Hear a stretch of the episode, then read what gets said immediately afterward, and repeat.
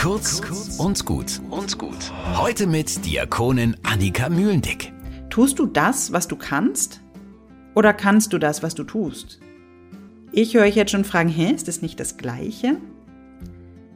Aber wenn man drüber nachdenkt, nicht wirklich. Ich zum Beispiel, ich bin Diakonin. In meinem Beruf tue ich, was ich kann. Vermutlich bin ich deshalb gut drin. Und das heißt auch, ich mag den Beruf wirklich gern. Denn ich habe mich selbst für den Beruf entschieden, eben weil ich genau das tun konnte, weil ich es kann. Wenn ich kann, was ich tue, dann ist es vielleicht ähnlich, aber anders. Denn Kompetenzen kann ich lernen. Vielleicht bin ich ja in meinen Job nur reingestolpert und ich habe gelernt, was man drin tun muss. Dann kann ich jetzt auch das, was ich tue. Aber mag ich dann meinen Beruf? Ist es der, für den ich mich entschieden habe? Wäre ich nicht eigentlich in einem anderen Beruf viel besser?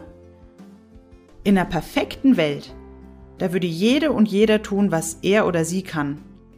Das ist ehrlich gesagt schon ein ganz altes Konzept. Schon bei Paulus in der Bibel heißt's, es sind viele Gaben, aber ein Geist. Das heißt, alle können verschiedene Dinge gut. Und wenn alle das tun, was sie gut können, dann ist das doch ganz in Gottes Sinn, denn dann wird ja alles getan. Und alle sind zufrieden. Bei Paulus heißt es übrigens auch, alle Gaben sind gleich wichtig für die Gesellschaft. Ja, zugegeben, er schreibt es in viel schöneren und ausführlicheren, poetischen Worten. Aber für euch fasse ich das einfach hier kurz zusammen. Und ich wiederhole sogar nochmal. Alle Gaben sind gleich wichtig.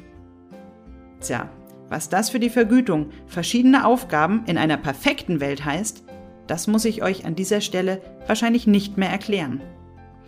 Es gibt halt noch viel zu tun.